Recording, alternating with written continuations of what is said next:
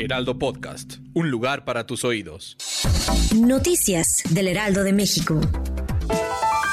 En la conferencia mañanera, el presidente Andrés Manuel López Obrador afirmó que es un momento histórico y ve bien lo que hizo la Fiscalía General de la República con el caso del ex titular de Petróleos Mexicanos, Emilio Lozoya, quien ya pasó su primera noche en prisión. Recordó que tiene plena confianza en el fiscal general de la República, Alejandro Hertzmanero, a quien calificó como un hombre recto e íntegro para manejar el caso Odebrecht.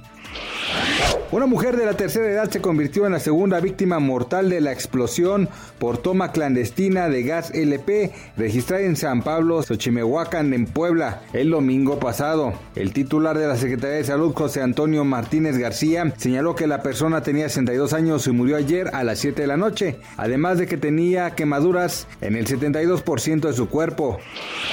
Reino Unido se convirtió el jueves en el primer país del mundo en aprobar Molnupiravir, una píldora oral antiviral COVID-19 potencialmente revolucionaria, desarrollada conjuntamente por Merck y Richback Biotherapeutics. Este jueves 4 de noviembre, de acuerdo con información del Banco de México, la moneda nacional opera con normalidad frente al dólar estadounidense y el tipo de cambio es de 20.56 pesos. De acuerdo con los principales bancos de México, el dólar tiene un valor de compra de 20.24 y a la venta de 20.87 pesos. Gracias por escucharnos, les informó José Alberto García. Noticias del Heraldo de México.